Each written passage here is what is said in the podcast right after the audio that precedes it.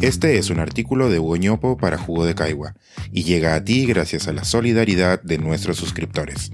Si aún no estás suscrito, puedes hacerlo en www.jugodecaigua.pe. Caminar sobre un cilindro. Tres modelos económicos para entender a este gobierno. En nuestro sistema electoral, si ningún candidato presidencial consigue 50% más uno de los votos en la primera vuelta, se realiza una segunda, con los dos candidatos con mayor votación. Con esto se espera que el candidato que resulte elegido tenga mayor legitimidad, pues puede recibir la adhesión de más votantes. La expectativa es que los candidatos que pasan a segunda vuelta moderen sus posiciones, moviéndose hacia el centro. Pero nuestras elecciones recientes han desafiado ese sentido común. En este artículo propongo tres modelos teóricos de la economía y la política para tratar de entender la actual coyuntura.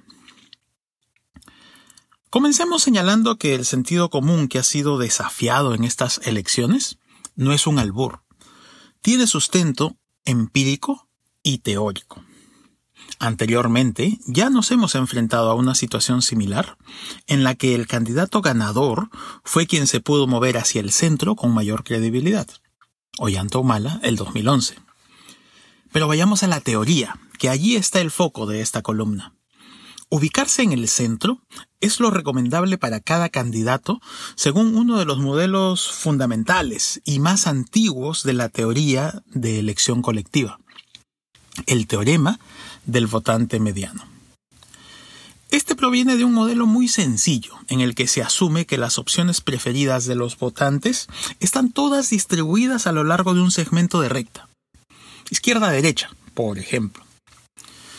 Así, la estrategia óptima para un candidato es ubicarse en una posición intermedia, de modo tal que pueda atraer el máximo número de votantes tanto de la izquierda como de la derecha de su posición. La reacción óptima del candidato contrincante es acercarse también a la posición intermedia, de forma tal que se repartan el mercado electoral en partes iguales. Hasta aquí el sentido común que imperaba hasta abril. ¿Qué pasó entonces? El modelo anterior no captura toda la realidad.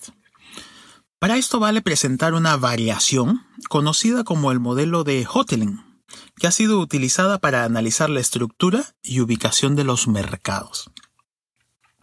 Para comenzar, pensemos en el mismo segmento de recta del modelo anterior. Pero ahora asumamos que esta representa una avenida. Hay dos comerciantes que deben decidir en qué lugar de la avenida poner sus tiendas, asumiendo que los consumidores solo pueden llegar a las tiendas usando la misma vía para cada consumidor, desplazarse desde su casa a cada tienda tiene un costo que depende de la distancia que tiene que recorrer. ¿Cuál es el punto óptimo en que debería ubicarse cada comerciante? La respuesta es que existen dos equilibrios. Son dos decisiones óptimas para cada comerciante, que dependen de los costos de desplazamiento de los consumidores.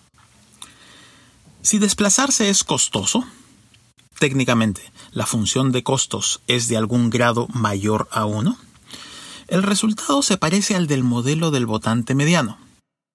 Lo óptimo para ambos comerciantes es ubicarse en un punto medio de la avenida. De hecho, este resultado explica por qué tiene sentido económico la existencia de empollos comerciales, como el de Gamarra, por ejemplo. Pero si desplazarse no es muy costoso, técnicamente, la función de costos es lineal o de algún grado menor, lo ideal para los comerciantes es que cada uno de ellos se ubique en un extremo de la avenida. En este segundo modelo, uno de los equilibrios es acercarse, pero el otro es apartarse.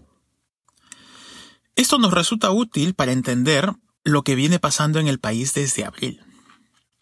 Perú Libre ha optado por el equilibrio menos obvio, uno que asume que los consumidores, o mejor dicho, los votantes, se pueden desplazar con relativa facilidad. Esto es, las convicciones no son muy sólidas. Por eso su estrategia óptima es apartarse del statu quo. Puesto así, este resultado se parece también al que se obtiene en uno de los modelos clásicos de la teoría de juegos, el dilema del prisionero. Allí, dos agentes deben decidir si cooperan o no entre sí, con la finalidad de conseguir su libertad o penas más leves. El dilema de cooperar o no puede ser entendido como el de ubicarse al centro o apartarse. En este modelo se concluye también que, dependiendo de los premios y castigos asociados a cada posible decisión, existen dos equilibrios, igual que en el modelo de Hotelling. Tal como los he descrito, el modelo del votante medio, el de ubicación de Hotelling y el dilema del prisionero, son modelos estáticos. Los políticos, los comerciantes o los prisioneros toman una sola decisión sobre su posición y se quedan fijos. Pero el mundo real es más complejo. Las decisiones se pueden revisar día tras día. Aquí, entonces, es útil echar mano de otro resultado que ha sido estudiado con las herramientas de teoría de juegos. El dilema del prisionero repetido. Si la toma de decisiones, acercarse al statu quo o no, se debe tomar repetidamente, hay ciertas condiciones en las que todavía es posible pensar en la existencia de los dos equilibrios. Pero uno es estable y el otro inestable. Bajo esta manera de modelar la realidad, podemos ver que Perú Libre ha optado por un equilibrio inesperado, el no cooperativo. Mientras la mayoría de los votantes esperábamos en abril un viraje hacia el centro, este no sucedió. El partido que hoy nos gobierna nos sorprendió con una estrategia poco esperada, que le ha resultado favorable, pues ganó las elecciones. Pero el efecto sorpresa no puede durar mucho ese equilibrio en el que nos han ubicado es inestable, como caminar sobre un cilindro. Este es un artículo de Hugo para Jugo de Caigua y llega a ti gracias a la solidaridad de nuestros suscriptores. Si aún no estás suscrito, puedes hacerlo en www.jugodecaigua.pe.